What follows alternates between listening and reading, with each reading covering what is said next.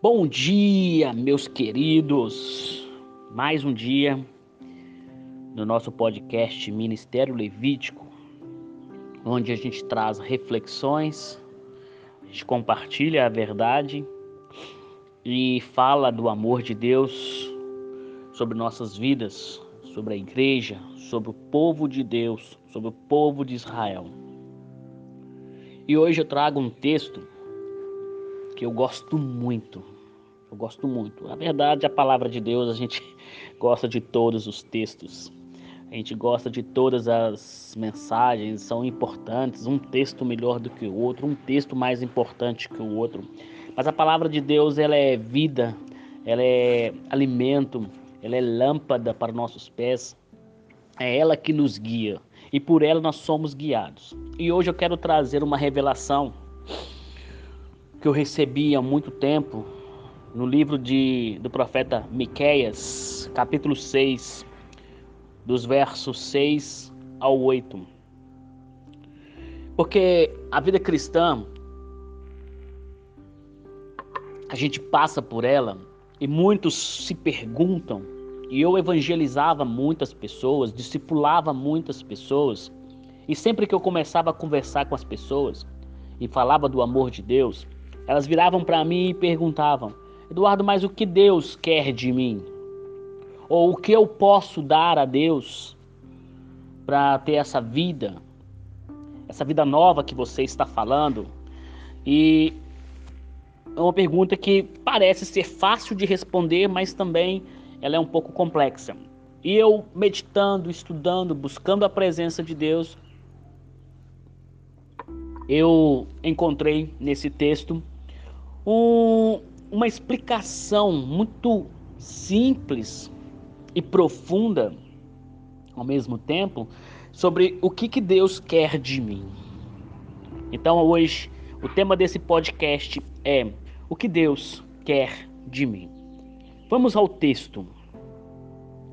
Em Miqueias 6, cap... capítulo 6, versículos 6 em diante, ele fala assim: com que me apresentarei ao Senhor e me inclinarei ante ao Deus excelso? Virei perante ele com holocaustos, com bezerros de um ano? Agradar-se o Senhor, agradar-se ao Senhor de milhares de carneiros, de dez mil ribeiros de azeite? Darei o meu primogênito pela minha transgressão? e o fruto do meu corpo pelo pecado da minha alma? E o profeta diz: Ele te declarou, ó homem, o que é bom e, e que é que o Senhor pede de ti. Que pratiques a justiça e ames a misericórdia e andes humildemente com o teu Deus. Que Deus nos dê luz e revelação a esta palavra. Então, aqui, o povo né, é, estava em constante transgressão e alguns, né, o profeta ali se questionou: como que eu vou fazer? O povo queria saber então o que, que nós vamos entregar a Deus para que Ele nos perdoe e a gente se reconcilie com o Senhor. E ele vem falando: 10 mil ribeiros de azeite, meu primogênito, é, 20 é, é, bezerros de um ano, carneiros. O que, que Deus vai aceitar pela minha transgressão, pelo meu pecado? Pelo pecado da minha alma? E o profeta transmite a mensagem de Deus do que, que Deus realmente quer.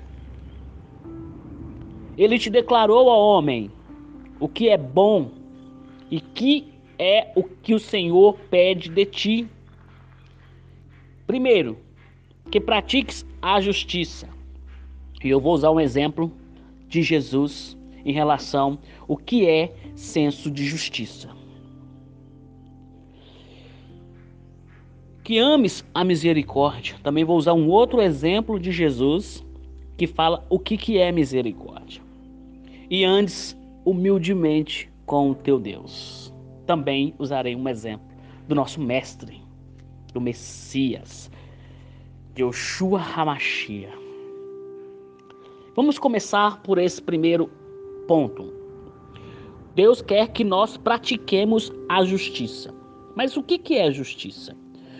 É, pegando o original do hebraico, pegando o grego, pegando outras traduções, pegando outros dicionários para poder pegar a palavra justiça e esmiuçá-la para que você entenda.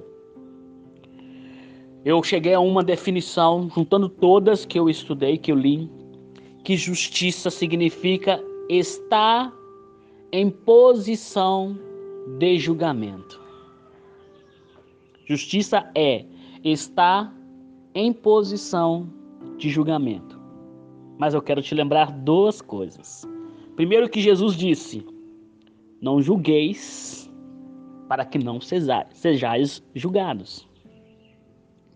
E o que é senso de justiça? Esse senso que eu quero te mostrar. Eu vou te levar para aquela, para aquela cena, para aquele momento em que levaram aquela adúltera aos pés de Jesus, onde queriam que ele a condenasse. E ali então, naquele ato, Jesus abaixou a cabeça e começou a escrever. A mulher foi pega em adultério. Ela foi pega em adultério. E a lei de Moisés manda apredejar esse tipo de comportamento. Certo? Então, aquela era a cena, eles queriam pegar Jesus, Jesus abaixou a cabeça e se escreveu ali na areia. Não sabemos o que, ficam especulando. E eu não vou especular o que Jesus escreveu ali na areia. O que é importante para a gente aqui é entender o que é senso de justiça. E este, para mim, esta ação da mulher adulta aos pés de Jesus, prestes a ser apredejada, é um dos maiores atos de justiça que está na Bíblia. Foi quando Jesus pegou, olhou para todos, levantou os seus olhos. Ela pecou? Pecou. Cometeu adultério. A lei manda apedrejar. O que tu diz, Messias? Jesus falou: aquele que não tiver pecado, atire a primeira pedra. Eita glória! Aquele que não tiver pecado, atire a primeira pedra. Entenda duas coisas nessa passagem. Primeiro que eu tenho que estar em posição de julgamento, mas eu não tenho o direito de julgar, porque só ele é o juiz maior. E para mim querer condenar alguém, para mim poder querer praticar essa justiça, eu tenho que entender que se eu não tiver pecado, se eu estiver totalmente santo, eu atiro a primeira pedra. Mas lembre-se que aquele que disser que não tem pecado, acabou de cometer pecado. Então isso é justiça. Pratique a justiça.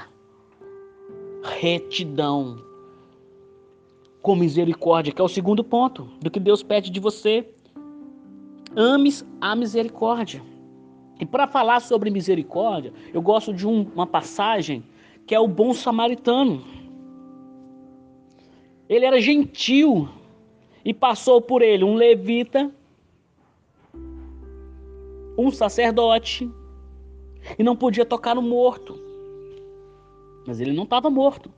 Então o, bom, o rapaz estava lá foi assaltado, estava ali ferido, prestes a morrer, e passou-se o levita, passou-se o sacerdote, e nada fez. E aí veio um gentil, um samaritano, que viu, que se compadeceu,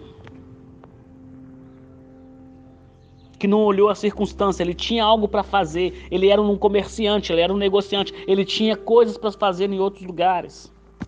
Mas ele não olhou isso. Ele viu a situação, se compadeceu da situação, então ele agiu com misericórdia. Ames a misericórdia. Não, eu não posso parar aqui para socorrer essa pessoa. Não, eu não posso aqui para poder resolver o problema daquela pessoa. Eu tenho outras coisas para fazer. O que Deus pede de mim é que eu pratique a justiça, que eu ames a misericórdia. E então aquele samaritano parou acolheu, viu aquela situação, pegou aquele, aquele ferido, levou até a hospedaria e deixou ali os cuidados daquela, daquela hospedaria e pagou, e mesmo depois deixou, voltou para resolver seu problema e ali ficou até que ele voltasse e certificasse de que ele estava bom. Quem amou? Quem praticou misericórdia? O levita não podia. O sacerdote ia se contaminar, tinha que ir para o templo ministrar. Então, às vezes, a gente perde a oportunidade de amar a misericórdia, de praticar a misericórdia. E a terceira coisa que Deus pede é que andes humildemente para com o teu Deus. Andes humildemente para com o teu Deus. E eu teve uma época que eu peguei uns sete livros sobre humildade, para me entender o que, era humildade. De novo, esmiucei a palavra porque faz parte da minha natureza pegar uma palavra, esmiuçá-la em vários idiomas, em várias traduções, em várias conotações, para que eu possa entender o âmago daquela mensagem, daquela palavra e o que ela significa. E aí eu lembro do que Jesus disse: Bem-aventurados humildes de espírito.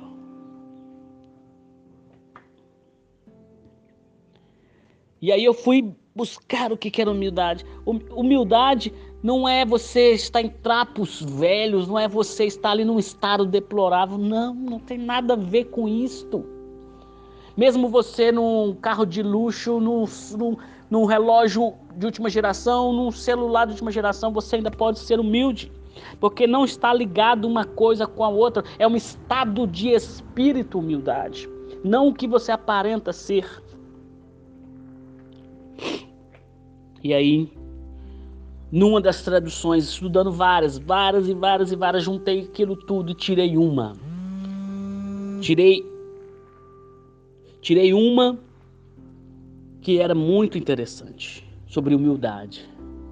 Humildade significa ser totalmente dependente de.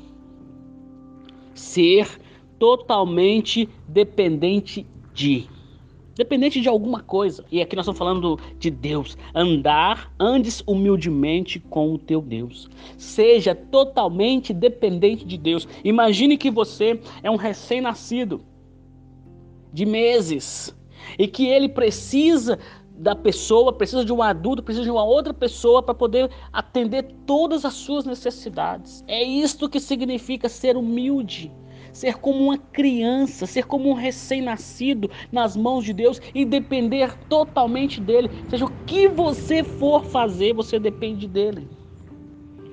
Seja o que você for fazer, você depende dele, porque você vai andar humildemente para com Deus. E o grande pecado desta geração, o grande pecado desde Adão e Eva foi o pecado da independência. Quando Eva foi enganada, ela falou assim: não, você não vai depender mais de Deus, você vai ser conhecedor assim como Deus. E aí entrou o pecado da independência. E nós temos que voltar para a humildade.